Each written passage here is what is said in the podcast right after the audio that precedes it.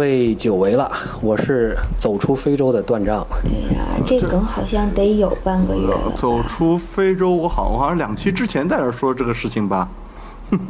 对，您这是终于那个把遗忘轮解了，您回来了是吗？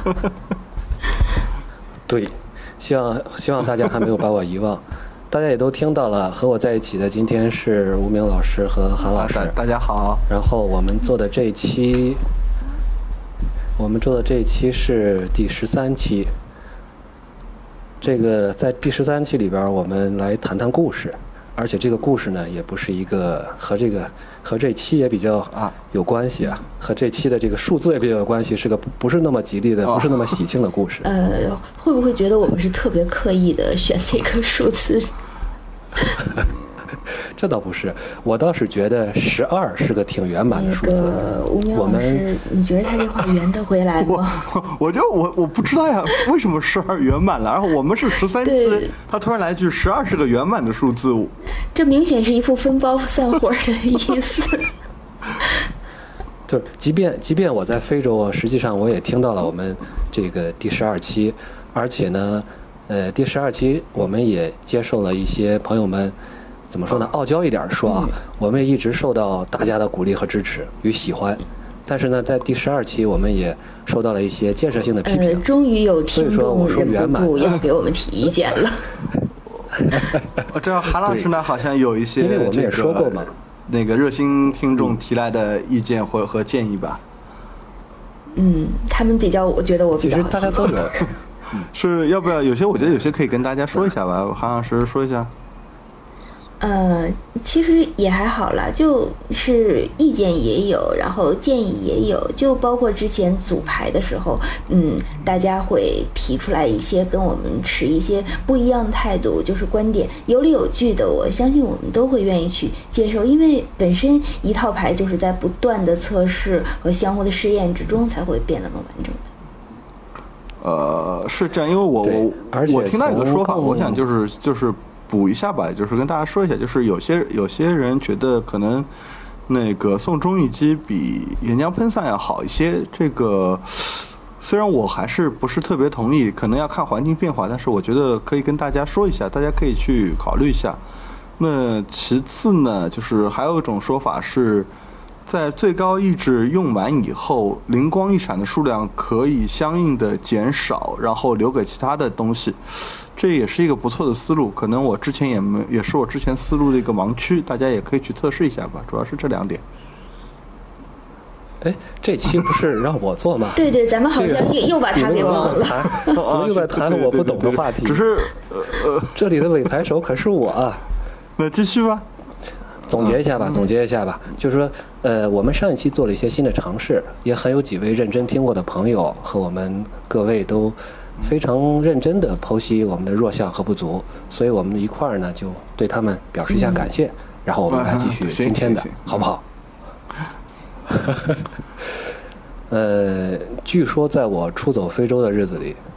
阿蒙凯出了一些大事，没有您主持大局的时候，对，就是就是会比较容易乱一点。其实大事之前已经有预兆了，也也不是新鲜的事情了。嗯，因为我的习惯呢是中英文对照的来读小说，所以回来以后也没有时间仔细的去读。呃，但是我收到了设定集，我来看了，大体看了一遍。所以我不知道这上次上两期的故事大体都说了些什么，而且接下来会有一个什么样的发展？我觉得就是反正之前我们也讲过嘛，就是神出来以后，反正大杀四方，那个碧石莲已经毁了，神也死的差不多了，只剩目前看来好像只剩哈佐雷还活着，呃，那个而且看起来哈佐雷能继续活下去，因为官方其实，在。卡牌的名称上给了些暗示，嗯，就除了哈佐雷以外，另外四个人的那个都是叫临终的什么什么什么什么，但哈佐雷叫哈佐雷的不息什么什么什么，那可能，而且从萨姆特啊和什么哈巴卡的一些话中，可能哈佐雷将作为呃新生的阿芒凯的唯一的那个怎么说精神领袖吧，然。哈佐雷不是自称法老神的干女儿亲女儿吗？干是哎不对干女儿所以干女儿活下来了。最后看看，你看还是认干爹还是有点作对，认。干爹还是比较有作用的。嗯，然后你们老是带 偏我的，这这是这是就是你你刚去非洲时候的故事啊，你那个在非洲正在探险到那个白热化的时候呢，这边是讲了一个怎么说拼了一个故事吧，这上一期是官方拼了一个故事。这个一堆怎么说？普通人面对这个法老神和其他神那个降临时候的不同的反应吧，呃差不多就是这样子。嗯，对，其实我也就是随便问问吴明老师，我其实更想听到韩老师说的，因为因为吴明老师总是从打牌上打击报复我，所以我今天就故意问他。你看，不过表现还是不错的，说明吴明老师最近还是看了的。对，至少他至少他看到了这个故事结构，对，我们非常有特点我们我们的就我总是其实吧，我总是说那个断账是尾牌手，其实是是五十步笑百步，我们都是尾牌手，我们就老老实实做做翻译的东西就可以了。对对，就是端丈是伪牌手，然后剩下咱们四个都不是真牌手，这么解释就好了。不，我我是我是我是这个伪牌手，我是定，你们是不惜的尾我我，们你们还是要我们都是挂着减一减一你们指示物有不吸的这个意味。嗯，对对对，好好好，我请，我还是想听听韩老师怎么评价这个最近这一期的的故事。其实它在写法上是让我眼前一亮的，又回想起了之前的一篇故事。就是也许有些玩家还会记得，在呃伊尼翠异月传奇的故事中，也有一篇是采用了这样类似的一种片段侧写式的方式，描述一个嗯嗯末末日降临的一个环境。那个时候就是《异月传奇》的第一个故事，伊莫库现身，他就讲述了伊莫库出现伊尼翠的时候，就是在几个行省和伊尼翠几个地标一样的地方，就是每个普通的人面对伊莫库到来时的一个样子。这个是很有意思的写法。嗯，对你这个说的倒是让我有印象。啊，不，就是那篇文章我有点印象，我觉得那篇文章的格式很不错，就是好像每一个故事的最后一句就是下一个故事的第一句嘛。对对，他联系的非常好，这种相扣的故事。不，这种联系就让你有一种整个时空，因为这个时空很大，但整个时空也联系在一起的感觉。就是那个，就是当年，呃，也不是当年啊，就是之前韩韩老师教过我，就是形式也是内容，这个就特别在这里就是得到一种体现。呃，但对呀、在这里特别表示感谢但。是话说回来啊，嗯，这期的故事叫《永恒时刻》啊。如果说形式也是内容的话，这期我，哎呀，这个话说重了，就是这期的简中的形式，实在是让我就看着都忘了内容了。这简简中的排版有很大的问题，就是官网上的那那篇故事啊，我不知道段章有没有看过那那篇故事。呃，瞅了一眼，好像有一个超链接，大段的首超链接先就。是说它，它在所有的中文句号后面都都加个空格，这个是怎么说？这个是英文的做法，但是繁中没有这个问题，也就是说他们在排版的时候没有讲清楚是按照哪个哪种语言来排。呃，然后嘛，就是觉得这个，反正就看得我特别特别的不舒服。作为一个前前媒体工作者吧，看到这种很奇怪的版式，就很难把内容看进去。呃，吴明老师就吴明老师你对，就就印证了，就是处女座这个性格可以出现在就是任何对自己专业具有偏执性的人身上。所以要不让韩老师给我们就是具体讲讲这个内容方面的东西吧？我内容还确实就是看不进去，真的是看不进去。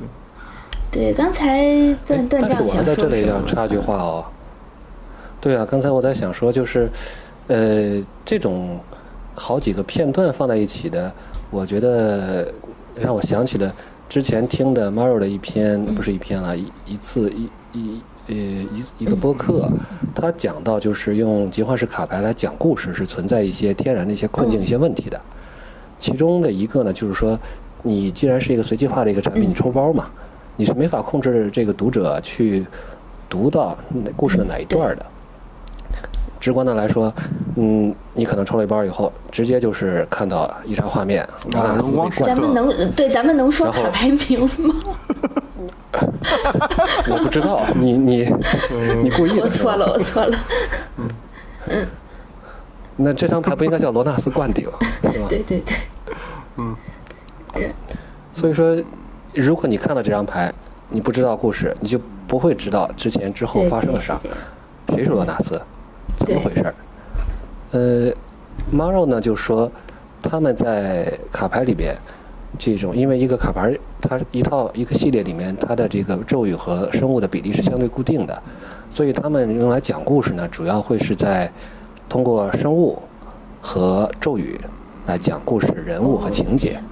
所以这样的话呢，嗯，我有种感觉，就是这种片段的这种描写，是不是比较符合万智牌这种碎片化的这种讲述故事这种方式呢？哦，这我如果拿出一张牌来，每一张牌后面就是一个故事或者几个故事，这种分散式的、非线性的这种叙述，是不是更适合万智牌的故事讲述？哦，这个想法真的很有创意。这个就印证刚才吴梅老师所说的，些形式其实也是一种内容。他会通过这样的形式，就带着我们去看，就是一点一点的拼起来这个时空的样子，而且就不会说把话说的特别死，让你觉得一些情节都是已经是固定在这儿的，而是你要去不断的去探索它背后是什么，就是带来一种故事上的乐趣。呃，刚才也抽空看了一下这个你们说的这篇叫做《永恒时刻》。永恒时刻是第四个时刻，是不是也是最后一个？嗯最后应该是画面时刻，就是系列名称。对对，全场大雾，对，非非常狠的一张扫场。但是我印象里是在预言里面有没有提到画面时刻？嗯，这还是一个预言好像是只有四个时刻，这个到时候我还要去做一些功课去看一对，看也。许真正幻灭来的时候，已经不再给你可以思考的时间了，是不是可以这样理解？呃，是这样子，你看画面时刻后面这么一句话，叫“此间万物的存亡由我定，包括你们守护者”，是不是老龙给把这个时刻是留给守护者的？对对对，买四送一。，买四送一。啊，这个送的很棒。其实，这样我倒想，我倒想问个专业点的问题，就是像写成这种片段集合式的小说，有什么好处呢？呃，最直接的好处就是省事儿啊！我这样就不用特别说，我要一定要把一个故事写得如此的生动，然后栩栩如生，长篇大论。当你想不到的时候，你只要是这块写一点儿，那块写一点儿，然后把它们放在一起，看起来像那么回事儿，其实就可以了。对，其实我我比较担心，如果他们迷上这种题材了怎么办？以后，呃，泼点冷水。请请这这可是怎么泼呢？这个呃，他你刚刚只讲它有什么坏处呢？就问题在于，坏处就很多啦，它特别的乱。就是如果就不能够形成像《异月传奇》中那一篇一样的话，就比如说这一篇《永恒时刻》，它这种特别杂乱无章的排布，就是说会让你觉得啊，就整个故事的结构和故事内容一样，在崩塌和幻灭中不断进行。嗯，这个它没有行为线索的时候，片段式的小说就真的会特别的容易散。而且整个故事也没有能够变得特别立体生动啊，就相互之间也没有照应啊，你可能从头到尾都一头雾水，就是这帮人到底经历了什么，会有这样子的感觉。每个小故事，但在我看来，好像还是有自己的自己的照应的，就是在故事的内部。呃，韩老师说的可能是缺乏一条对，主既然线吧。你就是想把它做成一个拼盘至少比如说像做菜也是一样，你不可能把鲁菜和川菜拼到一起，告诉我，然后他说他们内部是有联系的。对，内部的调料和原料一定会有联系。韩老师，我饿了，咱们那个换个例子行不行？换个比喻。那个，我不知道您还喜欢吃川菜，真是抱歉，好吧，就大家理解就好。下次我争取用冷盘做比喻。嗯，是是这样，嗯，你就像第一个小故事，第一个小故事，实际上它的第一句啊，我觉得可能翻译有点得背点锅哦，就是它的第一句话和最后一句话应该是一个照应的，哦，对，这是我我感觉然后第二个故事呢，实际上对，那口气是的，对，对吧？这个是可以的，但是相比于说，比如说看伊尼翠那一篇，他通过上一个故事的最后一句引起下一个故事第一句，然后你像滚雪球似的视角会带你走遍整个伊尼翠全境，他把整个环境以立体的方式呈现。这个永恒时刻这一篇，说实话做的还是比较欠火候。当然，两篇的作者也是不一样的人。所以吴明老师，你看这个翻译的锅得背，不是说你背啊，不是说你不我这不是吴明老觉得吧他可能他的想法，我我能理解他的想法，但不是说为他为他为他死死死地啊或者什么的，他可能是想表现出就是嗯，毕竟篇幅有限嘛，想表现出法老神到来，那除了对那几个我们说的。传奇人物就是传奇生物而言以外，对这些普通人会造成了不同的影响。嗯，就我我从这个大的这种地方，我本着理解的态度，我觉得他的目的是达到了，但是就没有了一种阅读的这种愉悦感吧，对快感。对对对，是，就是你如果说，因为大家也都知道，我每会每期会英文中英对照以后会挑一些硬伤，但是这期呢，实际上没有挑到很多，但是总体来看，仍然读的就是硬伤，它不会有很多错意的地方，但是。嗯，这个句子这么说下去，你就觉得非常的别扭，就不像呃粗俗的说，就不像人话。所以这可能是影响阅读感受的一部分。所以我在想，嗯，有没有可能咱们也发动啊大家的力量来看看这个，给它润色一下、改译一下？因为我觉得这个篇幅也不长，而且也很有趣。所以在这儿也打个广告，如果说哪位觉得官网的翻译不是特别好，想商榷一下，请联系我，我们来一起看看怎么能把这个故事翻的，就是相当于解剖麻雀吧。咱们来看看，嗯，我一向是认为翻译是三分译七分改，大部分都是要翻这个内容是要改出来的。我默默的感觉到了断章的敬业。刚回来第一期就是对于自己的事业这样念念不忘，嗯，赞一下。谢谢。但其实我对于呃翻译的话，韩老师刚才说一句，我我很我很感谢嗯卡牌的观影门。就是他，包括像伊莫库的时候，当时是被称为是译为绝望终局嘛，然后老龙这个来了，被称被译作是幻灭时刻，就是这样子。其实哎，还挺对仗的，就是其实是本质上这两个词给了我就是作为作为对比这两个故事的一个算是一个契机吧。所以就是在这儿还是很感谢一下卡牌的观译，他们有很多的妙语和那个精彩的那种点睛性的词汇，这真的是很棒的。这个赞我也得跟着你点，因为什么呢？呃，我一直是我可以说我坚信吧，这个卡牌的翻译和故事的翻译不是一伙人做的，嗯这绝对不会是一伙人做，因为其中有很多冲突的地方，译名上有很多冲突的地方，而且从用语上来讲，呃，不客气的说，故事的翻译比卡牌的翻译要差很多，差火候差了不少。故事和卡牌之间差了一千个断章，我们这么理解。呃，这个计量单位真的好吗？啊，你们那个继续吧，继续吧。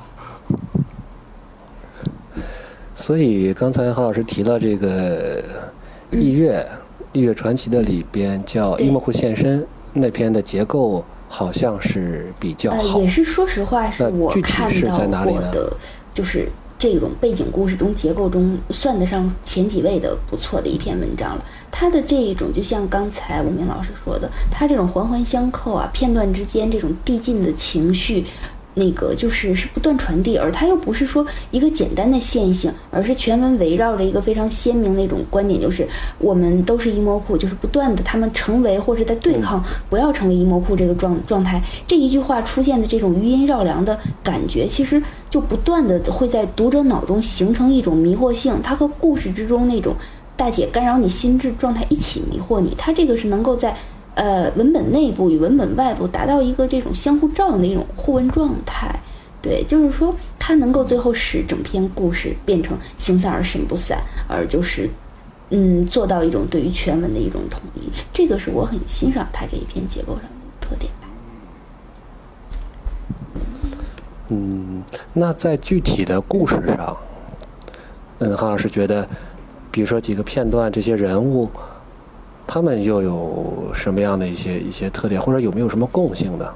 我们刚才更多的讨论的是这两个故事之间这种区别或者是这个差异。这个其实，呃，用一点点比较专业的看法来说，他们是可以被抽象成几种不同的类别的人物，就是无论是在一月中，或是在就是幻灭这篇就永恒时刻中，他们都是嗯普通的人在面对就是信仰。降临，或者是这种信仰，最终它以本来面目展现给你的时候，一种状态，它是可以被呃，怎么说概括为几种人面对信仰时候不同的类别。比如说，有的人可能是一种预言性质的预言家式的，那有的人可能依然是愿意说是，呃，祈祷者会是我是不断的去祈祷，希望能够自己的力量能够对抗这些邪物。那可能有些人他就会很虔诚的去皈依了这个。啊，他所盼到的东西，或者是啊，有些人可能依然在抵抗，它是每个角色类型是不一样的。嗯，大家是想接着去按我的这个方式去归归类一下，大家聊一聊每一个人物，还是我们怎么样？因为他这个很有意思，我们在看到这些人物的时候，他有一些人也照应着卡牌中的一些角色，就像刚才段长问，可不可以说我们通过卡牌和故事相结合？这个是一个很好的契机，在我看来。嗯，两位怎么想？嗯非常想听可以啊。嗯，那好，那是不是整个这个故事只有我读的比较仔细？我我是想知道，给你们两位。那那我们我我呃，应该约是说明白一点，但是好像就。没有像你这么总结和归纳过。呃，我觉得可能总结韩老师可是专业的，我们说了不把它搞得很学术，对不对？呃，我们就是说这做一个比较呃有意思的归纳吧。那首先我们看，对，对一般的话，要谈到一种信仰将要到来的时候，最先出现的一个人就是我，我概括为他是一种引路者，或者说我们称为是先知类的角色。这个先知类的角色呢，在幻灭时刻中不是特别好找。如果说是一定要找的话，那三个不能说话的那三个虫子神也许可以算，嗯因为对他，但是他在一月之中，萨姆萨姆特其实萨姆特也也可以，也可以作为一种，但它是一种反照的，就是说他不是为信仰引路，而是向你们预报灾难的。嗯就是端正提到萨姆特非常有意思，我们接下来就会区分两个词。如果说萨姆特，其实它放在英文中可以称为 prophet，它是一个这种所谓宗教中的先知，就是我告诉你灾难要来了的一个角色。而我说的这个引路者是被称为哈尔滨人的纳西里娜姐，对，就是说我我一定要说，因为那个这个词，它为什么说用先兆这个词？这个词它指的就是我要把这个东西引进来，而不是说简单的我通知你们在这儿。对，所以其实呃召唤了衣帽库的纳西利，它是比较象征一种引入性的概念。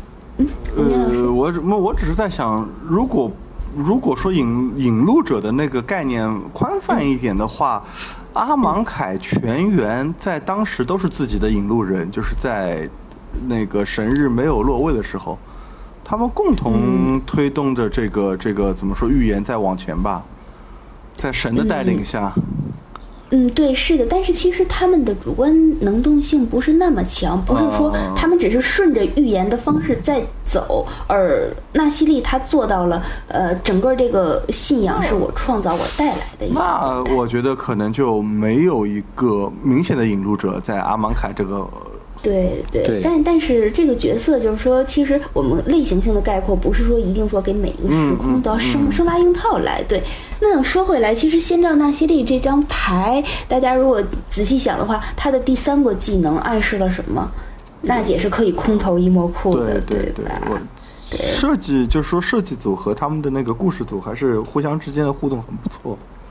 对对，不是不是每一次都会上演艾玛拉的悲剧，对对 对。啊，这个梗，这个梗我可以笑了。呃，我们必须要必须要照顾你的梗。对，那接下来说的话就是，嗯，真正面对信仰开始的时候，呃，因为我们看到，无论是阿蒙凯还是伊尼翠，他最后这个信仰所承载的这个偶像现身的时候，他都是邪恶的。那他自己跟本地的原住民的信仰冲突的时候，就会有一些人坚持最初的信仰，然后去祈求这个世界上就所谓的原著神，然后对外界持一个比较怀疑和抵抗的态度。这个幻灭中有一个很经典的表现，就是欧科塔临终的时候，嗯，给他信徒卡威加了个 buff，对，然后妹妹子幡然醒悟对，然后拿着那个白神的剑作为武器，就直取老龙而去。对，我就我觉我觉得真的这妹妹子好强，你看鸡丁都不敢单挑老龙，对吧？是的，就那无知者无畏，他不知道自己面对的是个什么。呃，真的就是看到那儿的时候，有这么一瞬间就觉得，哎呀，难道就能给他给老龙留下一点伤？难道就像这个毛葛一样，这个这给后面留一个引子？我甚至当时有一瞬间有这样的这样的幻觉，但是后来也幻灭时刻了。对。那吴明老师，你还记得就是跟这个对应的牌是什么吗？我记得有一张呃，欧科塔的复仇者，对，是一个虽然我觉得不如不如之前的厉害，但是在这个环境也是个很重要的二费曲线生物。对他的对好，吴明老师再次得分二十分，断账继续零分。嗯，他这个那张牌应该是浩劫的时候是可以防伤害的。防防战斗伤害，可惜老防龙，战斗伤害可惜老龙不是 不是对你造成战斗伤害的。对对对，这个这个很尴尬。嗯，这个是这张牌是跟他这个故事这一段几乎是可以说非常完美的一个契合。对对对，对，而且浩劫了的妹子也不会有下一回合了。嗯，对，那。哎，好对呀、对呀、伤感呀那！其实一月之中的话，就一个很简单的对比吧。一月之中那个没有卡牌，但是有一个叫做梅里的小男孩，不知道大家还记不记得？对他曾经，对对对，就是他在敬罪天使们焚烧村庄的时候，妈妈替他挡住天使的怒火嘛。然后到一月的时候，他也是在那个呼叫军的那个陪伴下，就不断的祈祷。啊、虽然说我觉得可能最后是挂掉了牌。对，这这张没有牌其实挺可惜的，至少应该出一个传奇精怪什么的。呃，可能觉得做出来了，故事倒是照顾到了，强度上不太好照顾。一个小男孩儿，的二分之一杠二分之一不合适吧？也带着什么兔子尾巴、兔子耳朵，对，多可爱。嗯嗯，那好，还有什还？有另外一种就是非常狂热的一种信徒，他们那那这一类我我我会愿意叫他做虔诚者，因为他的这种虔诚呢，一方面是他无所畏惧而信仰狂热，同时呢，他只有狂热的信仰也意味着他平庸而无能。就像幻灭之中出现的第一个人，就是被呃大家开玩笑称为波拉斯迷妹的奈拉。对，这这也是应该是有一张很典型的卡牌，他就是没有通过思恋的一个凡人，但是内心是极度渴求成为英豪的一个其中一员，最后被永生大军就乱刀分尸的一个状态。对他们是很狂热的一种乌合之众。这张牌其实我一直觉得设计的很有意思。但其实我觉得挺讽刺的啊。嗯对嗯，奈拉是这样的，就是说奈拉由于他对武神的信仰不够坚定，嗯，所以他反而更相信波拉斯。呃，就是说，好像可能就是说，当像欧科塔这些等等神死去的时候，不是临终都有一个就是幡然醒悟的这样一个状态。对对，但是是这样。由于奈拉对这些神的信仰不够虔诚，所以他并没有收到这些神传过来的这种讯息吧，可以这么说。呃，我觉得这个这个想法超有创意，之前完全没有想到。对，那奈奈拉这张牌的话，法老神的信徒，嗯，非常漂亮的妹子，嗯，啊，白色生物，然后其异能效果是针对格里吉颜色的咒语，就非非常，也是性环境非常强的一堵墙，在我看来。这这张牌最大作用是能让你的五五马能够再生出更多的马，真的。说的非常好。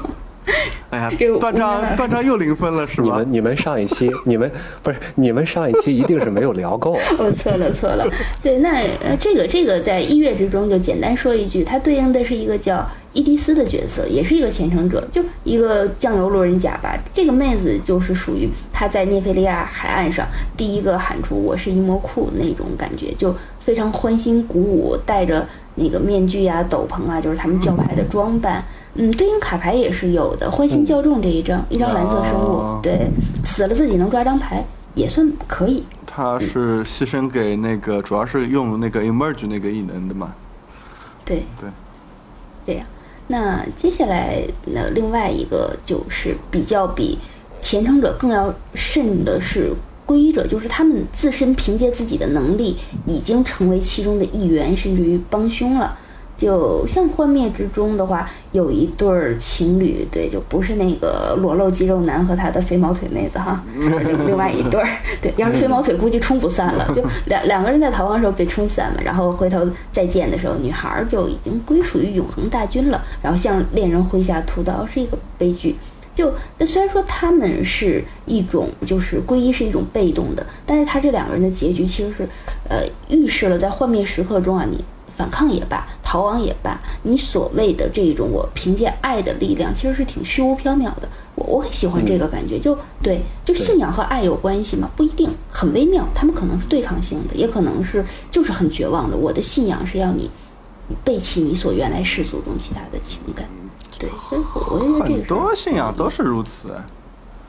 啊，说起来这是一个很残酷的事情啊。对啊，对啊，这里没有第五元素那样的奇迹，用爱拯救世界。嗯，对，用爱拯救世界是个梗。其实好像很多的宗教信仰都是让大家去克制自己的情感和欲望的嘛。对，要不然的话，分心的事情太多了。这那个看施主尘缘未了，奇继续回去吧。是，难道不是看施主牌缘未了继续打牌？嗯，大师还是打牌去吧。哎，很好奇这个地方的设定啊，为什么你像一开始的娜拉是被、嗯直接就被剁了，但是为什么这个地方就不光没有被剁了，反而是把它收服了？而且他本身不是对，永生者，但是我看那个画上，他的眼睛蓝了，这也让我理解不通。就是他为什么不会说，为什么选的什么标准把它转化了，而不转化奶狼？我觉得啊这个我猜啊，这个纯猜没有没有没有什么根据的，就是奈拉这个人运气不好，就。嗯，永生者嗯每个永生者之间能力也不相同吧？有些他们就是靠魔符去，就是记住上上一个就前世的这种能力。那可能正好这个这个嗯姑娘遇到的是一个学着心灵，就是上一辈是上一世是学心灵法术的一个永生者，所以就杰斯，靠谱。有可能就把他收服了。奈拉呢，就恰好遇到了一堆，比如说牛头人战士，就是哈佐雷的那个永生者，就反正三下五除二好吧就砍死了。对对，这个我非常同意。吴明老师，你又得分了。我我非常同意 吴明老师的看法，这个就是简单来说，为了展示一下永生者的多样性，对对不是说改改造了以后，我们四四零五出来都只是拿着刀就是劈人，我我，对对对，我们前世什么能力，当时还是什么能力，嗯，对。哎，其实这这种形象，嗯我对有我记得说是，哎呀，哪张牌的 flavor 忘了，就哪张牌的背景叙述忘了，说是永永生者还记着前世的那个他们所习的技能啊，就类似这样的一句话，还真是想不起来了。嗯，是一张蓝色的牌，对，哦是吗？还是画面画面应该是属于当时的这个呃所剩的那个凡人和永生者之间的对抗。对，应该是这这是有两张牌，还有一还应该还有一张是说他就是说怎么去打败永生者呢？就是说用他没有见过的招式，因为他上一辈他能记住那些东西，啊那这辈打败他，对，就就是他没有见过的对对对，法术。好像也有，反正就是对，两张蓝色的牌，嗯我也忘了。继续吧，提一下，就是只是提一下没有没有嗯，哈，对，就是皈依者这个你在那个哪里，就《异月传奇》里边非常典型的，大家非常关心的伊尼翠曾经的飞天小女警之二布鲁娜和基瑟拉，对，最后的结果就是被伊莫库收编而且合体了。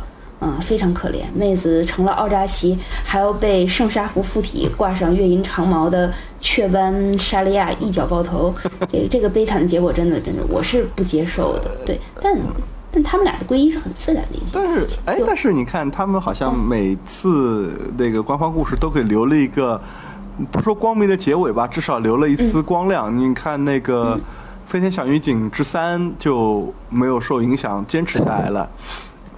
所以证明白绿是个多么虚伪的词组啊，一点都不虔诚。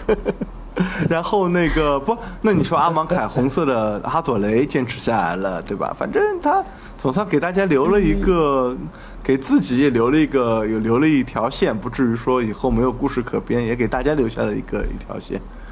对对，所以段长有什么要补充的吗？嗯所以没有，我觉得吴冰老师已经会抢答了。没有。那其实最最后一个说一下，就是在整个关于这个信仰的故事中，有非常大的一类，他们是不坚就不会去相信这个所谓到来的这个神的，他们就是一种很现实的反抗者。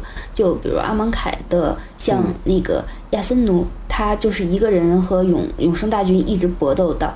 应该是搏斗到死吧，我我是这么想的，就是最后有有几段话是很感人的。如果呃有谁愿意重译的话，我希望能译得更好一点。就是我即现在多杀一个人，就会有有一个人有多一分的机会去逃、逃避。然后还有包括那个叫阿敏纳克，他就手无寸铁，就凭借自己的血肉之躯去保护了一个男孩儿。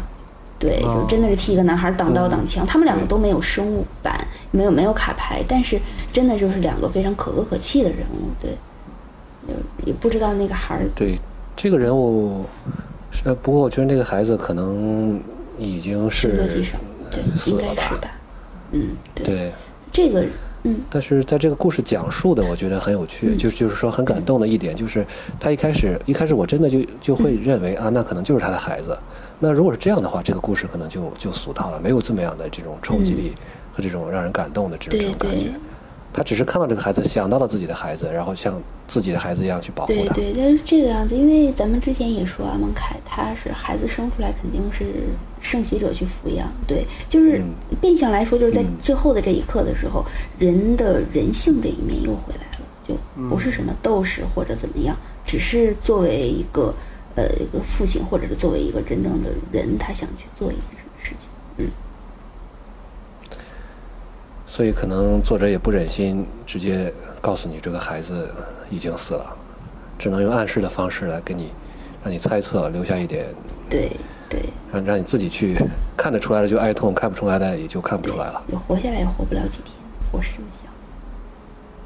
对，那其实《异月》里边的话，比较典型的是有一对儿 CP，就是阿雷娜和赫拉，他们就是最开始出现的是亚林科德的故事嘛，然后后来就是也是面对于奥扎奇怪兽，就陷入苦战，逃到悬崖边，依然不放弃彼此。